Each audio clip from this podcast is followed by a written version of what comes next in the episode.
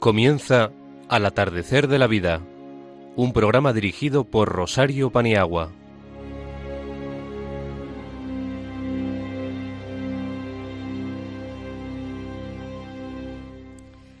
Buenas tardes, queridos amigos del atardecer de la vida. Aquí estamos de nuevo, tras las vacaciones. Bueno, para los que hayan tenido la suerte de disfrutarlas, no todo el mundo goza de este beneficio. Estamos en vísperas de la Virgen del Rosario, de hondo eco personal y familiar. Desde aquí damos las felicidades a todas las personas que llevan este nombre y lo estamos celebrando desde la Casa de la Virgen, Radio María.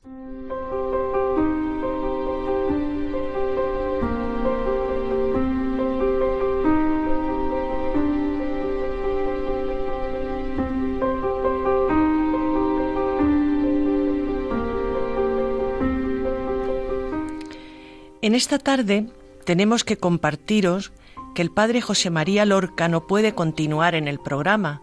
Él fue el mentor, el inventor, el auriga de esta bonita empresa. Por razones pastorales y familiares no puede continuar. Pero bueno, tenemos la esperanza de que algún día retome, porque es este programa y esta es su casa. Lo va a sustituir el padre Francisco Javier Caballero, misionero redentorista, en la sección Una voz para este tiempo. El padre Caballero es el director de la editorial Perpetuo Socorro. Y esta, en esta ocasión, por la festividad, nos va a hablar de los misioneros y el domu.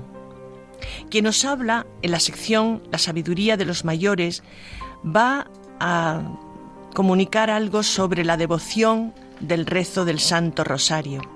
Por algo será.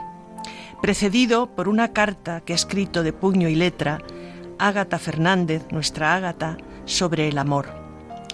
En la entrevista, Gloria Merino nos dará un testimonio de mujer cristiana, como lo viene haciendo programa tras programa. En la sección Mayores y Familia, Ana Rodríguez, terapeuta familiar, nos va a hablar muy oportunamente en esta época sobre el cansancio y el descanso.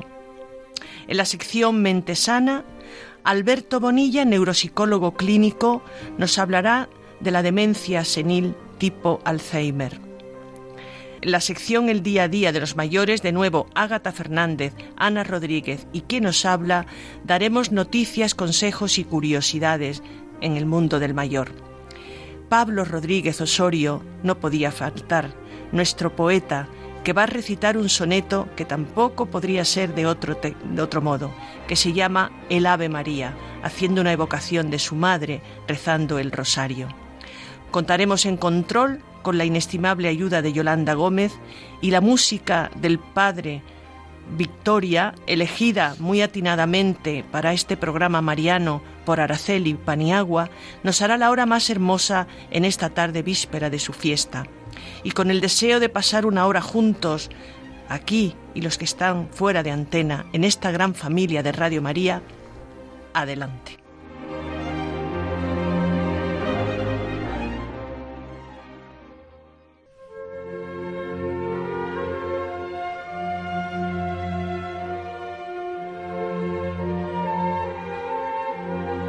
Una voz para este tiempo, con el Padre Francisco Javier Caballero.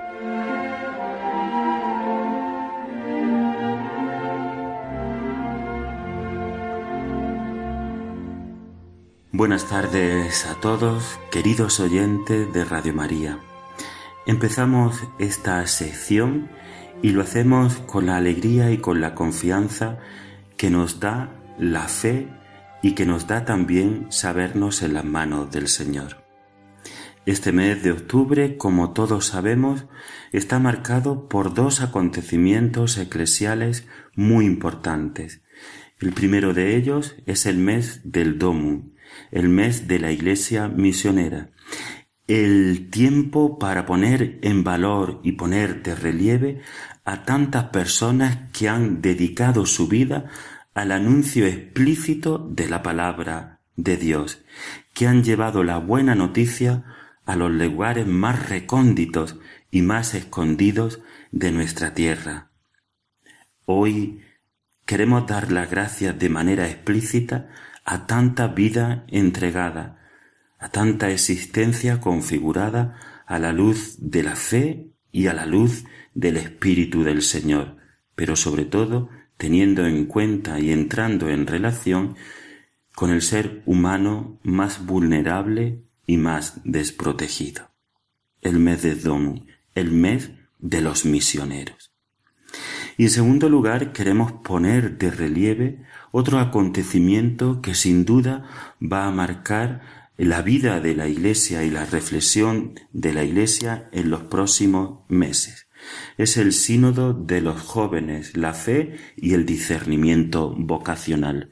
En pocos días comenzarán en Roma una serie de encuentros a muchos niveles que van a hacer que la Iglesia se pregunte dónde están los jóvenes, cómo están los jóvenes y sobre todo cómo hacer llegar a los jóvenes la palabra, el Evangelio, la buena noticia de Jesús. Y es que, hermanos, estamos necesitados de encuentro. Nos toca vivir una época de particular deterioro en las relaciones humanas y de constantes desavenencias en todos los campos. Vemos cómo crecen los racismos y los nacionalismos excluyentes, cómo crecen las diferencias de clase. Las culturas prefieren chocar en vez de encontrarse. Fracasan las parejas y aumenta la violencia de género. Los partidos políticos prefieren mirarse como totalidades y no como partidos. y el autismo cultural que respiramos nos induce a mirar a los demás como meros objetos o estímulos, pero no como sujetos de dignidad absoluta. Creyentes o no creyentes, todos deberíamos hacer un esfuerzo por engrasar la juntura de nuestra convivencia, si no queremos deslizarnos por una pendiente que podría terminar en una catástrofe sin precedentes como si no bastara con todas las catástrofes que hemos ido provocando a lo largo de la historia. Todo eso hace plausible el intento de ser contemplativos en la relación, donde quizás se encuentran los mayores tesoros de una vida configurada por la fe y el seguimiento de Jesucristo, contemplativos en la relación nos hablaba González Faust acerca de ello. Por eso el poder de la relación es un poder curativo. ¿Por qué? Porque todo ser humano desea que le valoren, porque es una de las necesidades más hondas que tenemos en nuestro corazón, la de ser aceptado y la de ser apreciado. Un bebé no recibido con agrado está arruinado desde las raíces mismas de su ser. Un estudiante no aceptado nunca llegará a aprender. Una persona no aceptada en su trabajo padecerá la imposibilidad de su desarrollo profesional. Ser aceptado quiere decir que las personas con quienes vivo me hacen sentir realmente que valgo y que soy, que tengo una identidad. Ser aceptados, hermanos míos, es imprescindible para caminar en nuestra vida. Feliz mes y cuidar vuestras relaciones.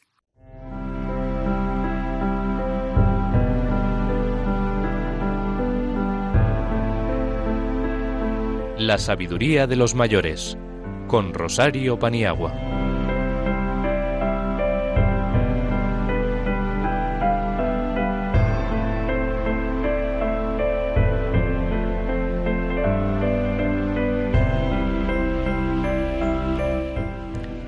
Damos la entrada a Ágata, que nos va a deleitar con un texto escrito por ella misma sobre el amor, para proseguir luego con otro tema mariano en esta sección. Amor. La palabra amor tiene muchas acepciones. El amor alimenta confusión, enemistad, odio, cariño. El amor es romántico, soñador, crea tal cantidad de ilusiones que la vida se ve bajo un prisma maravilloso. El amor satisface al dar más y recibir menos.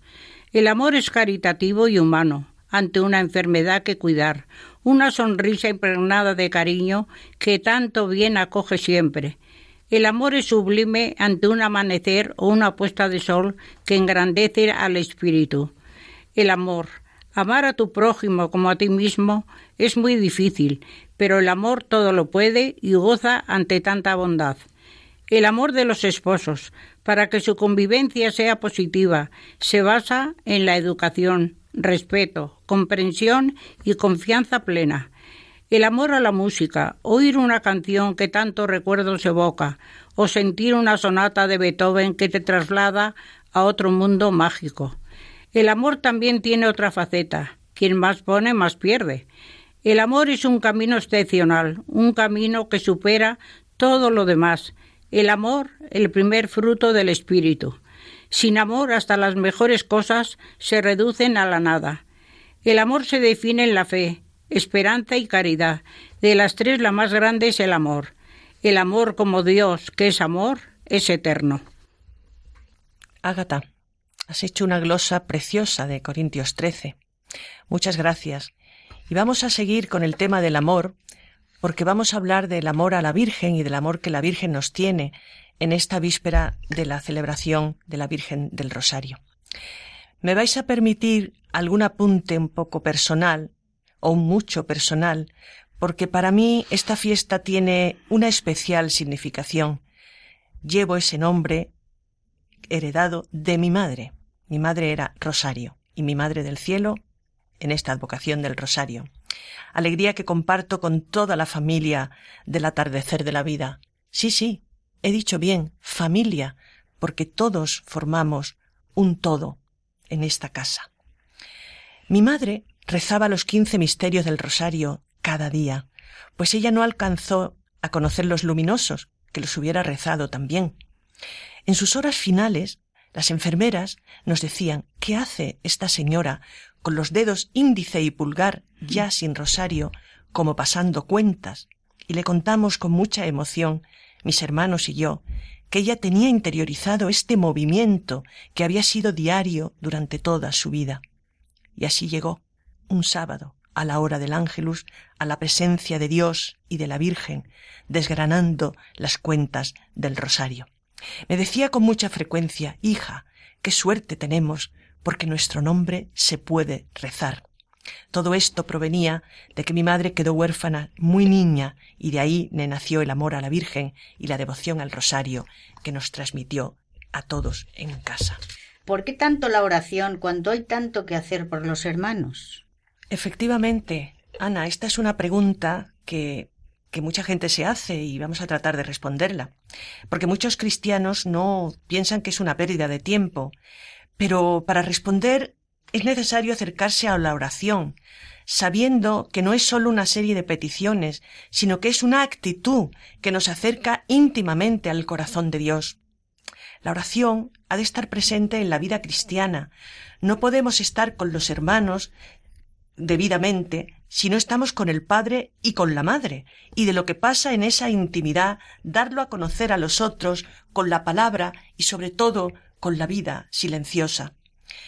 Si no unimos oración a la misión, algo queda desequilibrado y lo que hacemos por lo demás lo puede hacer una persona no creyente, una ONG, pero la unión con Dios y con la Virgen añade un plus a lo que hacemos y desde ahí somos portadores de la buena noticia.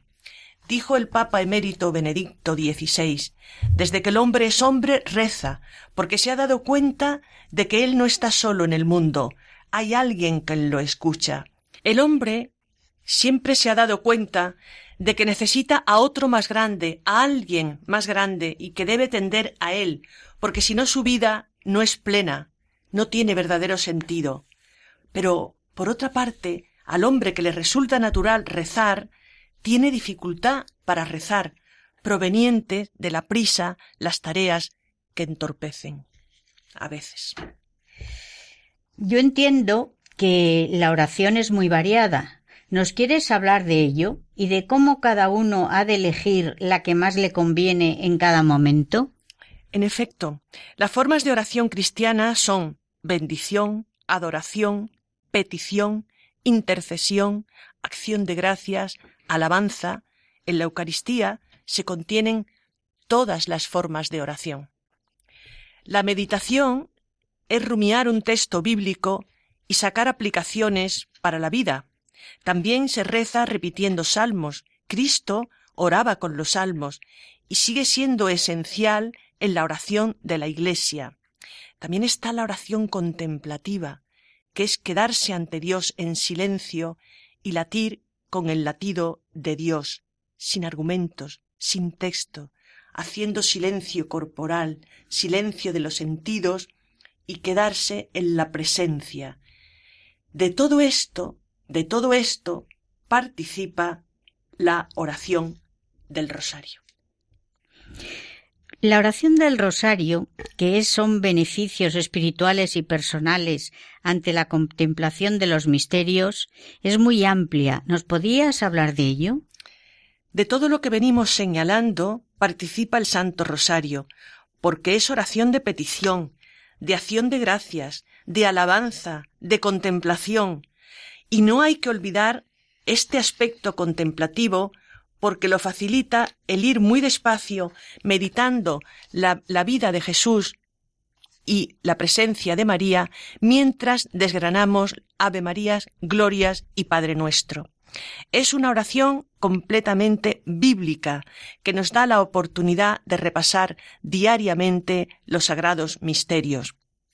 Hay una oración mariana de la Iglesia de Oriente que se llama el Acatistos del siglo VII, que está en la liturgia ortodoxa griega y meditan los misterios de la maternidad de la Virgen y el nombre significa que se canta de pie en señal de reverencia.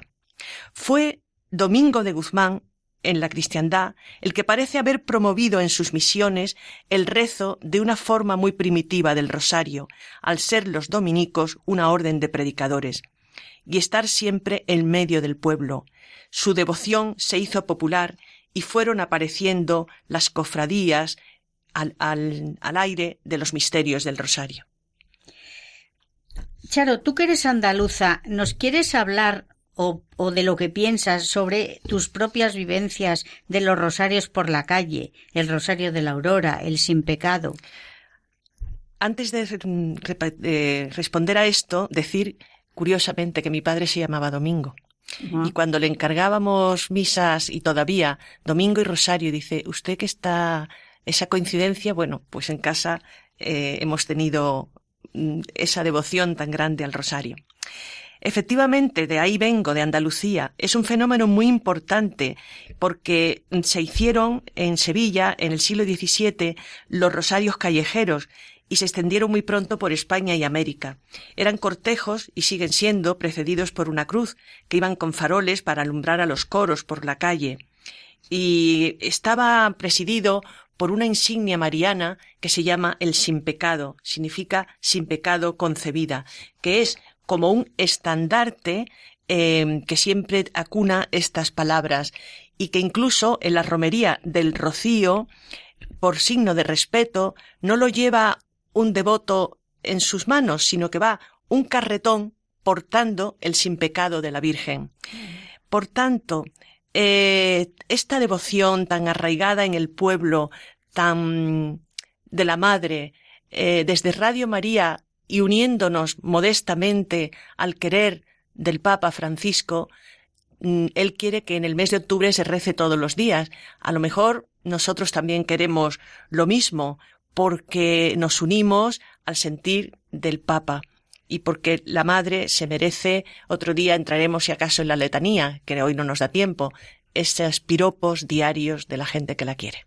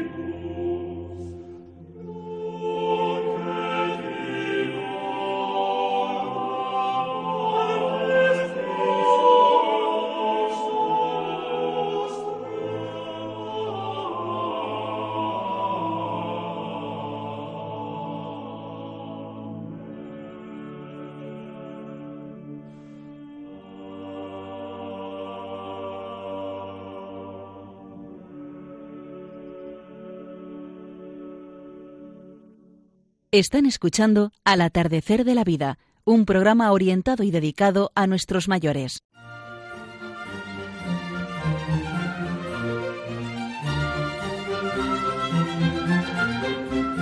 La entrevista en Al atardecer de la vida.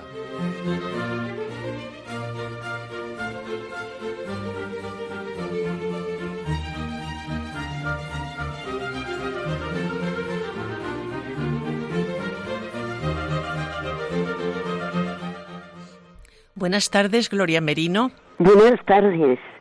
Qué alegría tener... radio oyentes de Radio María. Qué alegría tenerte nuevamente entre nosotros. Muchas gracias. Para las personas que no han tenido la suerte de oír a Gloria, ya lleva colaborando con nosotros un tiempo.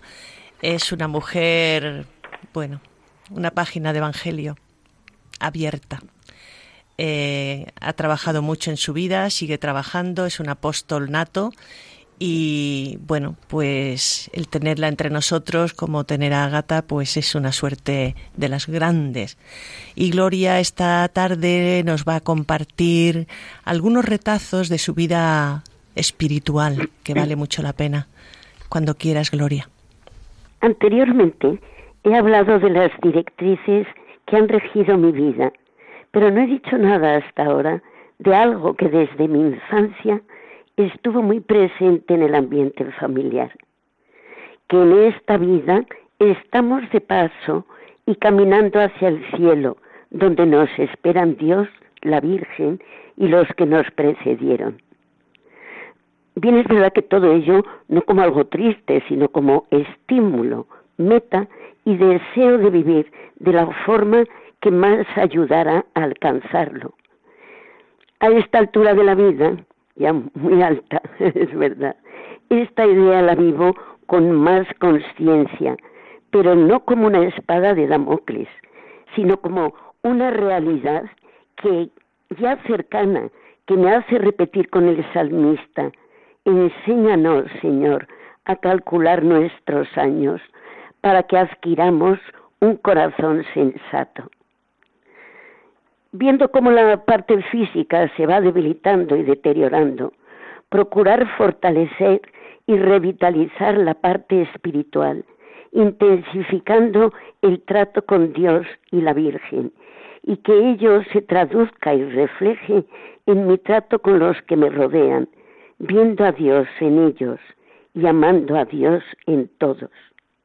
Y vivir el momento presente, que no nos angustie el futuro, produce mucha paz rezar y decir con el salmo, encomienda tu camino al Señor, confía en Él y Él actuará. Hace muchos años descubrí la devoción de rogar por los agonizantes.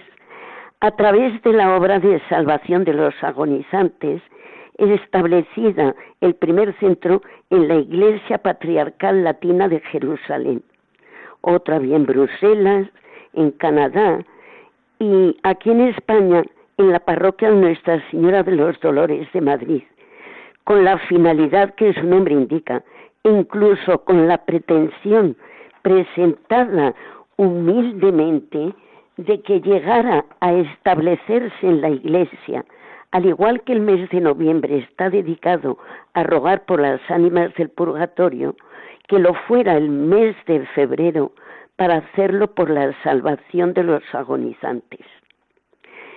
Pero al fallecer las personas que lo impulsaban, quedó la cosa paralizada. Dios tiene sus designios y Él tiene la palabra. No cabe duda de que es el momento más trascendental de la vida, por el que todos, todos tenemos que pasar. De ese momento depende nuestra eternidad. En unas ejercitaciones por un mundo mejor a las que asistí hace ya muchos años, explicaron que de la muerte aparente a la muerte real transcurre un tiempo en el que, ya libre de prejuicios y respetos humanos, sin la fuerza de las pasiones y con plena libertad, el alma se encuentra en la presencia de Dios, verdad, belleza y amor. Y repasando en unos momentos su vida, unas veces vacía o aún peor llena de pecado, con gran arrepentimiento decide arrojarse a los brazos misericordiosos de Dios, que la está esperando para juzgarla con gran amor y perdón. Es de suponer que el maligno echará el resto para que esto no suceda. De ahí la necesidad que existe de rogar por los agonizantes para que no duden en ser como el Hijo pródigo que vuelve al Padre que le acoge con todo amor.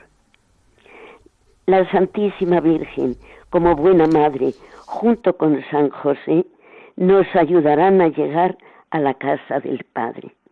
Amén. Gloria, muchísimas gracias por esta intervención tuya, como siempre, tan honda, tan sugerente.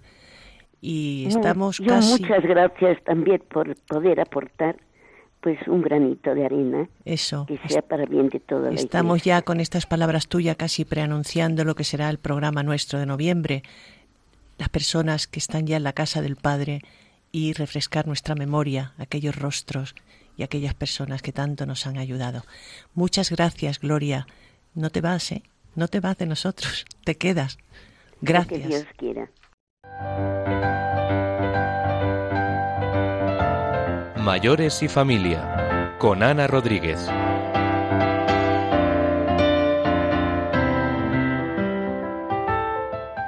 En esta sección, Ana, y con la oportunidad de siempre, nos va a hablar del cansancio y el descanso, o del descanso y el cansancio, porque estamos en una, en un mes de incorporarnos después de quien hayamos tenido suerte del merecido descanso. Adelante, Ana, con mayores y familia. Muchas gracias, Charo. Queridos amigos, bueno, como veis, yo sigo siendo de la vieja escuela, de, y con, un, el, con el apelativo de masculino plural meto los, mayo, los las los hombres y las mujeres.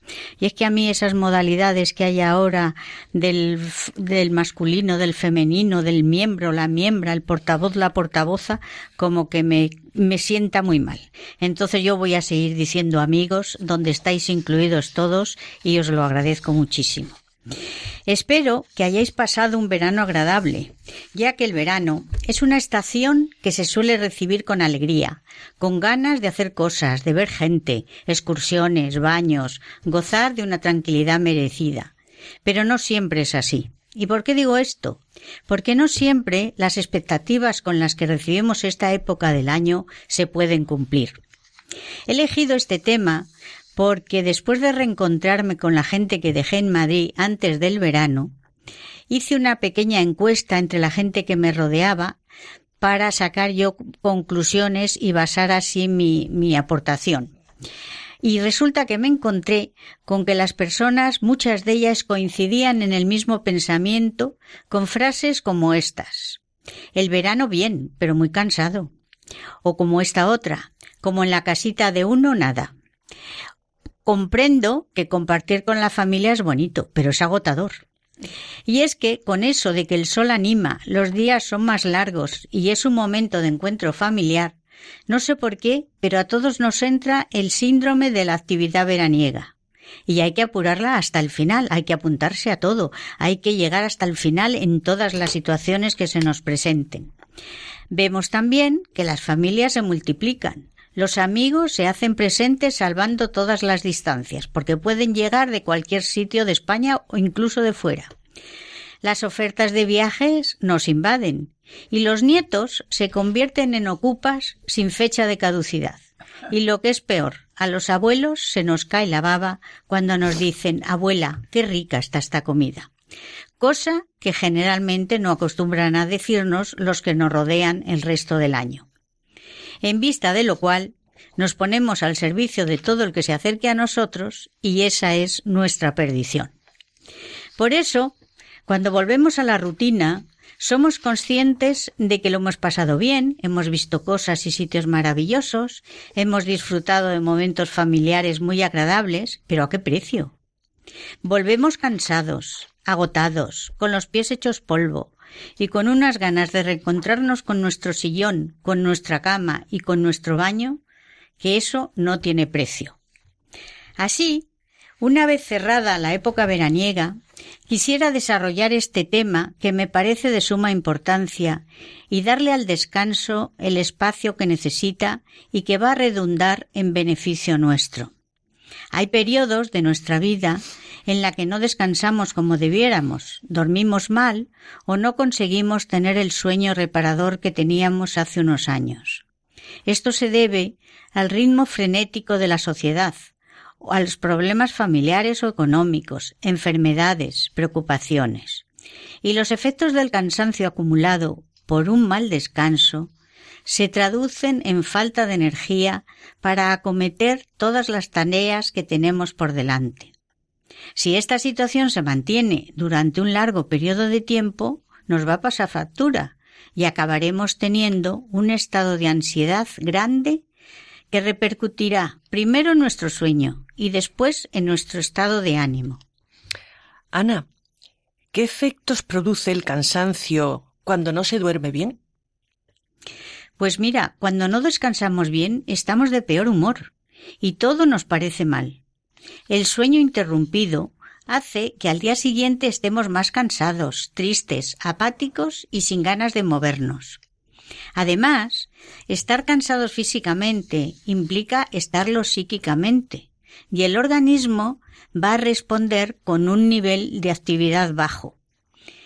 El cansancio es acumulativo, en cambio, el descanso no se acumula, se agota en el día. Le pasa lo que a la energía. Nos levantamos con una energía que la vamos gastando a lo largo del día. Hay veces que nos puede durar hasta el final, pero hay otras veces que hasta después de comer. Por eso hay que administrarla bien. Lo mismo que el descanso. Pero, como os decía antes, un día de mal descanso se recupera en un día de buen descanso pero varios días de mal descanso no se recuperan en un día de buen descanso. El cansancio es falta de aire y se produce tras realizar un esfuerzo grande. Suele aparecer en personas que no se mueven mucho, las más sedentarias, porque al no tener mucha actividad, cualquier esfuerzo un poco continuado puede agotarlas. Por eso, en las personas mayores es conveniente alternar momentos de actividad con otros de descanso. También puede aparecer el cansancio como consecuencia de una infección, un virus, por mala alimentación, por estrés acumulado, etc. o por tratarse de otras afecciones, el hipotiroidismo, que ya sabéis que la, la, glándula tiroides produce la hormona suficiente para mantener un equilibrio. Si eso no se consigue, nos puede dar lugar a cansancio y a la astenia. Ahora se habla mucho de la astenia postvacacional porque estamos todos como un poco cansados. La insuficiencia cardíaca puede ser otra causa. El corazón es incapaz de bombear la sangre y se nos altera la tensión, se nos hincharán las piernas. La anemia, por ejemplo, producida por mala alimentación, por falta de hierro. La insuficiencia renal, por mala filtración de los riñones. Los diabéticos, cuando las células de la glucosa que se necesitan funcionan mal o el páncreas no las produce. La glucosa es la que mantiene nuestro cerebro despierto y para que se desarrollen todas las funciones correctamente, las enfermedades pulmonares, etc. También hay algunos medicamentos que pueden causar cansancio, como los relajantes musculares, antihistamínicos, analgésicos. En ese caso de tanto cansancio, ¿qué se puede hacer para recuperarse? Pues sería conveniente mm, echarse una siesta corta de 15 a 20 minutos. Más que nada porque si dormimos mucho en la siesta nos costará reconciliar el sueño a la noche. Eh, evitar la cafeína a partir de una hora de la tarde. No cenar mucho, aunque tampoco es bueno no cenar. Es conveniente tomar con frecuencia alimentos como nueces, plátanos, tomates, arroz, que contienen melatonina, porque con la edad va disminuyendo y no está de más añadirlos a nuestra alimentación. Si tenemos dificultad en coger el sueño, hacer alguna actividad relajante, leer, oír música, darse una ducha. Aquí quería hacer yo una observación que es eh, sobre el síndrome de la fatiga crónica, que hay muchas personas que la padecen, y que consiste en que la persona no se encuentra bien, porque algo en su mente no funciona, y a veces ir acompañada de una depresión encubierta, que sería bueno que se pusiera en conocimiento del médico. La apatía, el reencontrarse con lo anterior, con lo que hemos dejado, parece como que da eh, pereza, la vuelta de los nietos que al colegio, de los mayores a sus quehaceres, y todo eso como que nos echa un poco para atrás. Dormir adecuadamente es esencial. Cuando el sueño no es reparador, puede llevarnos a un cansancio con somnolencia durante el día, lo mismo que cuando se sufre apnea en las personas obesas. Mucha gente mm, hace a lo largo del día varios sueñecitos y eso les recupera mucho. Yo también lo aconsejo porque a lo mejor diez minutitos eh, ayudan muchísimo a coger otras fuerzas para seguir adelante. Otro aspecto que también es bueno tener en cuenta es la falta de hidratación, ya que cuando la ingesta de agua es escasa, eh, puede originar un espesamiento de la sangre y puede repercutir en mala circulación y en un cansancio de la mente y de falta de concentración. También cuando se abusa de alcohol o del café. Bueno, ahora a estas edades no abusamos mucho, pero siempre hay una cena tonta de esas que nos produce un efecto rebote. A modo de conclusión, quiero decir que hay que tener cuidado en respetar los tiempos de actividad y descanso, y compartirlos muy bien, porque cuerpo y alma están muy relacionados, hasta el punto de que todo lo que pasa en el cuerpo repercute en la mente y al revés, por el efecto de la somatización. Por todo ello, es necesario generar pensamientos positivos, reflexiones beneficiosas, pensar en nuestros valores para agradecer lo que se es y lo que se tiene, porque una mente agradecida siempre va a ser una mente descansada. Muy bien, Ana. A mí me ha descansado solo oírte y, a tener. A mí me descansa la música, porque después de esa música que hemos oído, la verdad es que no hago, no sé qué hago yo con una cosa tan prosaica, pero bueno.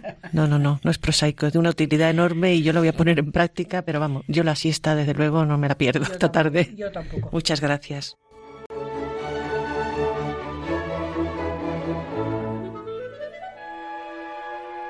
Mente sana con Alberto Bonilla.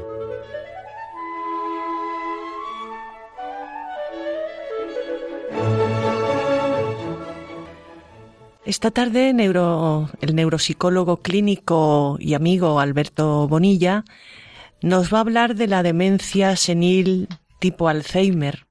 No todo es Alzheimer. Bueno, esto lo va a explicar muy bien. Así que Alberto, adelante para que las personas que tengan esta dolencia y sus familiares puedan eh, abordarlo de la mejor manera posible. Gracias por tu aportación. Buenas tardes una vez más a todos nuestros queridos radioyentes. En, en esta ocasión quisiera hablar de el Alzheimer. El pasado 21 de septiembre fue el Día Mundial del Alzheimer. Em, se remonta a 1994 antes de ayer prácticamente, cuando la Organización Mundial de la Salud, la OMS, em, determinó que el 21 de septiembre iba a ser el, Día Mundial, para poder centrar la atención y poder eh, de esta manera legitimar a todo el mundo la, eh, una enfermedad tan importante como, como es esta. De hecho, se estima que a día de hoy ya es segunda causa de, de fallecimientos en, en España debido al envejecimiento de, de la población. Eh, de esta forma, pues en concreto en España se llama CEAFA, la Confederación Española de Alzheimer, la, la encargada de dar visibilidad a, a, esta, a esta enfermedad tan importante y que, y que tiene estos estragos en, en la sociedad.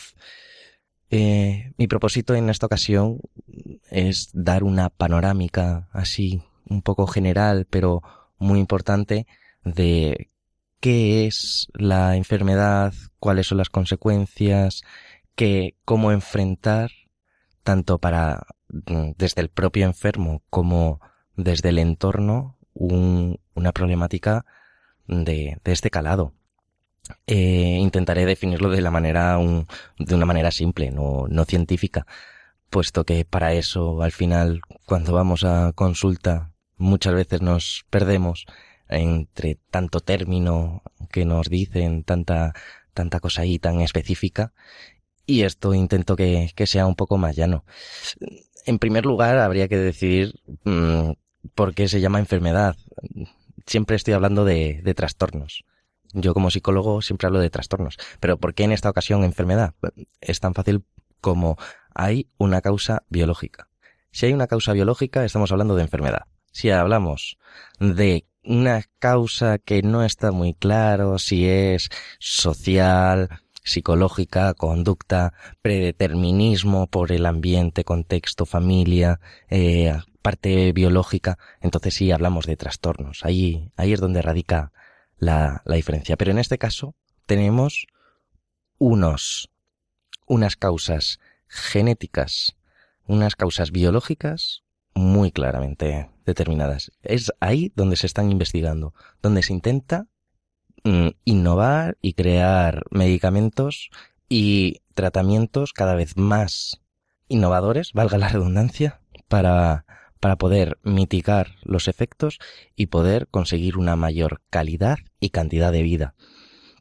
A día de hoy, lo cierto y verdad es que no hay un, tratamiento ni siquiera que lo pare. Lo que podemos hacer es retrasar el Alzheimer. Gracias a los tratamientos estos, de hecho, la media está en retrasarlo 559 eh, días. Eso es lo que dicen los estudios. Es decir, o sea, conseguimos dos años más de vida, pero no podemos y no podemos pararlo o ni siquiera mucho menos revertirlo y hacer que, desaparezca la enfermedad como si fuese una gripe. Tan solo lo que podemos hacer es conseguir que las personas vivan con mejor calidad de vida. ¿En qué consiste al final? Eh, es una demencia. El Alzheimer es una demencia y como tal eh, se define como una disfunción crónica y generalizada. Es decir, ¿en qué se traduce esto? En un deterioro progresivo cada vez las eh, hay unas alteraciones cognitivas mayores y conductuales. Vamos, que la memoria, la atención se ven mermadas cada vez más y eh, en cuanto a nuestra conducta, pues cada vez tenemos una mayor apatía, una, mm, una mayor impulsividad, nuestro estado de ánimo también fluctúa, hay momentos en los que tenemos ahí eh, subidas, hay veces que tenemos grandes bajadas donde no nos apetece hacer absolutamente nada. Y, y por otro lado, pues también la, nuestra personalidad se acaba resintiendo ya en, en fases mm, bastante avanzadas. Eh, como decía, es un deterioro progresivo. Eh, cada persona en el fondo es, un mundo. Hay gente que le afecta de una forma y hay gente que le afecta de otra, pero Mm, normalmente, casi todo el mundo, de hecho la, la enfermedad para que así, así sea, tiene que ser de una forma continuada. Las personas que, que están afectadas por, por el Alzheimer, pues no solo son los problemas que ellos tienen, que encima, en un principio, son conscientes de ello, sino que luego esa frustración el problema es que la acaban pagando con las personas que tienen cerca, con los que están a su lado, que les quieren tanto, que les están, eh, que les están cuidando. El problema no es la persona, es la enfermedad. La Esta es una, eh, una reflexión muy simple, pero muy potente. Hay que tener claro que cuando nuestro pariente, nuestro amigo, mm, nuestro familiar, se enfada con nosotros como cuidadores, no es con nosotros, sino que en realidad es, está hablando desde la propia frustración que, que siente de ver cómo, cómo se, se va poco a poco.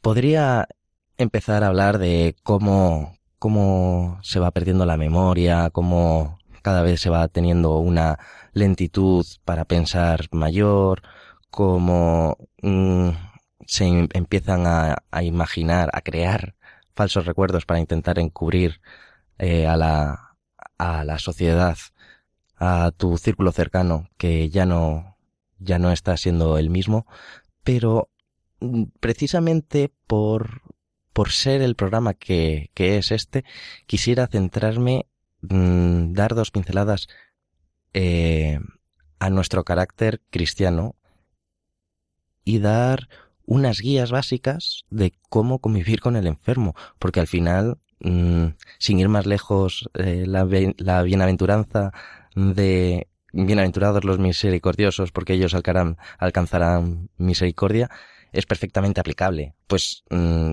a las personas que están a nuestro cuidado, lo único que tenemos que demostrarle es nuestro amor, nuestro humor para desdramatizar lo que va pasando, entusiasmo por seguir viviendo, eh, enfrentar y superar juntos los miedos, porque en el fondo el cuidador también sufre, no, no, no se nos olvide nunca.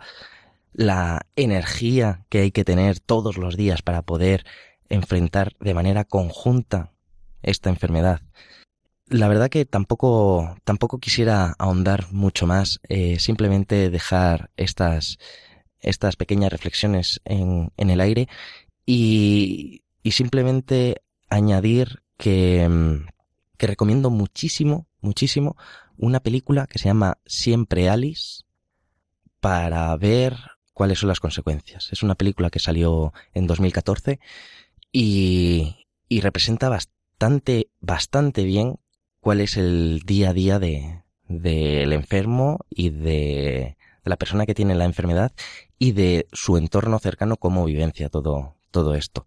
Si tenéis oportunidad, eh, echadle un ojo a la película. Siempre Alice.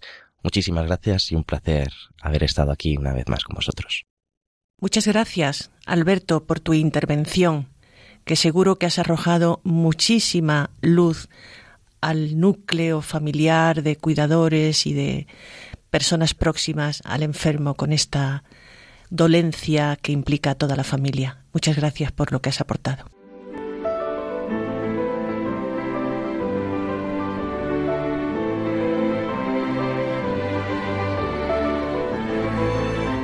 El día a día de los mayores, con Ágata Fernández y Ana Rodríguez.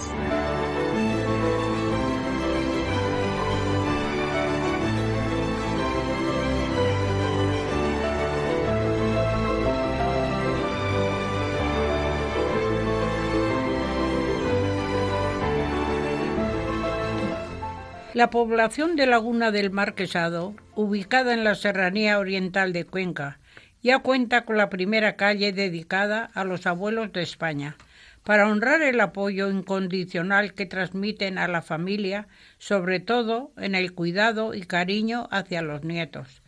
La placa Calle de mis abuelos se ha instalado en esta pequeña localidad conquense, de medio centenar de habitantes, tras la iniciativa desarrollada por una empresa alimenticia, el acto fue acogido con gran alegría por los de la localidad y por todos aquellos que deciden pasar la época estival en este pueblo conquense.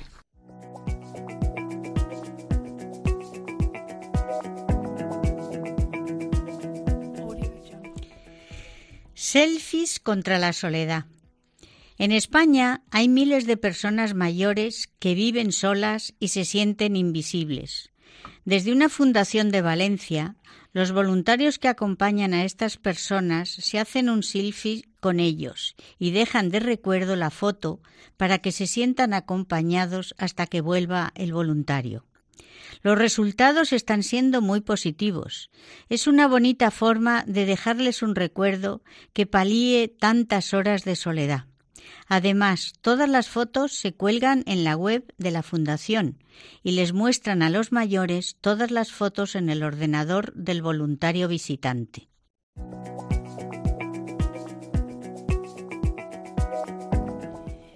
Y por último, con motivo del Día Mundial del Alzheimer, el pasado 19 de septiembre, CEOMA anima al personal de todas las residencias a que éstas sean centros amigables para las personas con esta enfermedad.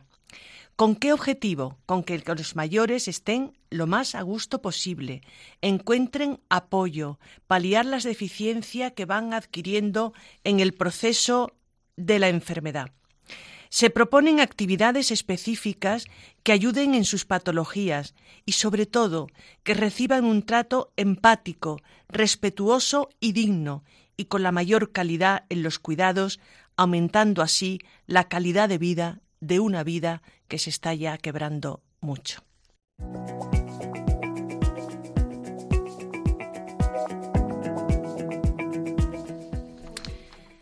Antes de cerrar, nuestro poeta, Pablo Rodríguez Osorio, va a recitar un soneto que mucho tiene que ver con la fiesta que celebraremos mañana.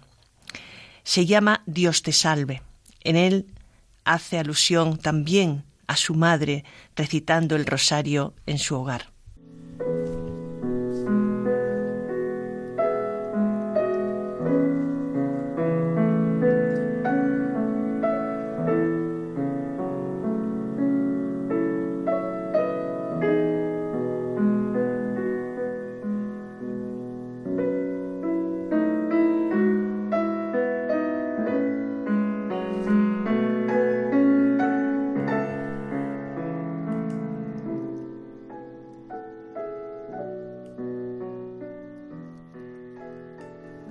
Dios te salve, María. En la cocina la tarde se consume lentamente y el día se adormece en el poniente, porque la noche presta se avecina. Mi madre está rezando en mi retina después de tanto tiempo, adolescente. Su imagen sigue viva, está presente y sus rezos que rozan la rutina. El rosario en sus manos y en su boca una vez y otra vez con gozo invoca a María, que es cuna y es calvario. En cada ave María, perla a perla, con lágrimas de gozo puedo aún verla mientras pasa las perlas del rosario.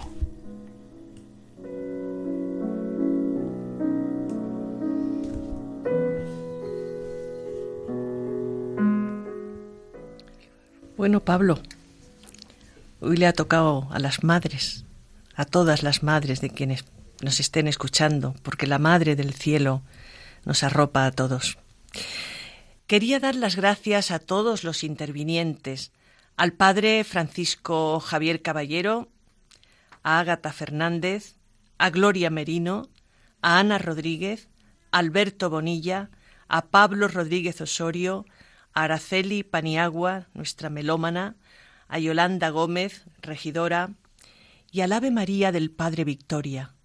Es un elemento fundamental la música en el programa que nos ha acompañado esta tarde de sábado, haciéndonos la oración más fácil en la víspera de esta fiesta grande. Gracias a todos los que nos escucháis. Seguimos juntos para conectar por correo Radio María al atardecer de la vida, Paseo de Lanceros 2, primera planta 28024 y en el teléfono 91 153 87 70, diciendo de dónde llamáis y a qué programa os queréis dirigir. Solo nos falta decir una cosa, que al atardecer de la vida seguiremos dando fruto y a ser posible frutos abundantes, todos juntos. A continuación, no desconectéis porque podéis escuchar la liturgia de la semana. Y hasta muy pronto, amigos pero ya mismo, porque volvemos el 3 de noviembre, con un recuerdo muy especial a los que ya están en la casa del Padre. Muchas gracias, repito, 3 de noviembre.